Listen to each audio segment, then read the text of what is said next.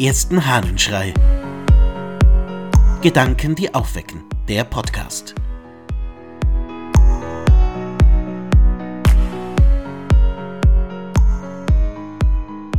Die geistige Mauer aus dem Hexameron des Ambrosius von Mailand.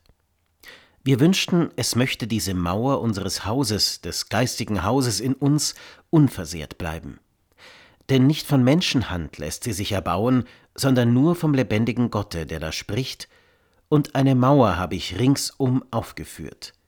Der Untergang der Mauer bedeutet darum den Untergang des Heiles. Fortbestehen soll demnach die Mauer, fortbestehen dieser Zaun. Willst du dich von der Nützlichkeit des Zaunes überzeugen? Umzäune deine Ohren mit Dornen und Hecken und höre nicht auf eine boshafte Zunge. Dieser Zaun schützt dich nämlich vor Schuld. Mauern, die trennen, sind alles andere als sympathisch. Und tatsächlich bin ich kein großer Freund von Mauern, aber dieses Bild, das Ambrosius von Mailand hier verwendet, scheint mir doch überlegenswert zu sein. Da spricht er von einer Mauer, einem Zaun, den man geistig in sich hat, und zwar um die Ohren, um das Wahrnehmen, um bestimmte Dinge einfach nicht an sich heranzulassen. Nun könnte man sagen, das ist eine ganz schön verrückte Idee, schließlich muss man ja mal alles wahrnehmen und dann kann man entscheiden. Aber ich glaube, dass dieses Bild durchaus hilfreich ist.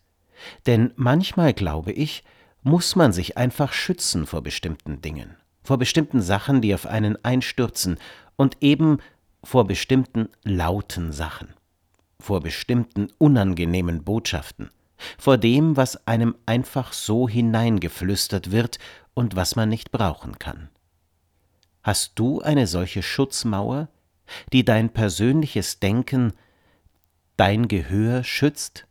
Eine Schutzmauer, die dir hilft, dich auf das zu konzentrieren, was tatsächlich nötig ist?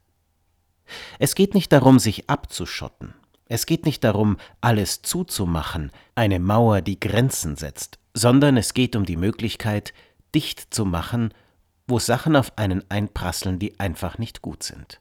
Oder anders, es geht um jene Schere im Kopf, die wegschneidet, was nicht gut ist. Hast du solch eine Mauer? Hast du einen Zaun, der dir hilft, dich selbst zu schützen? Vielleicht wär's gut. Ich kann mir gut vorstellen, dass es helfen würde, wenn so manches nicht bei mir ankäme. Ich wünsche dir einen befreiten Tag. Dein Ludwig Waldmüller.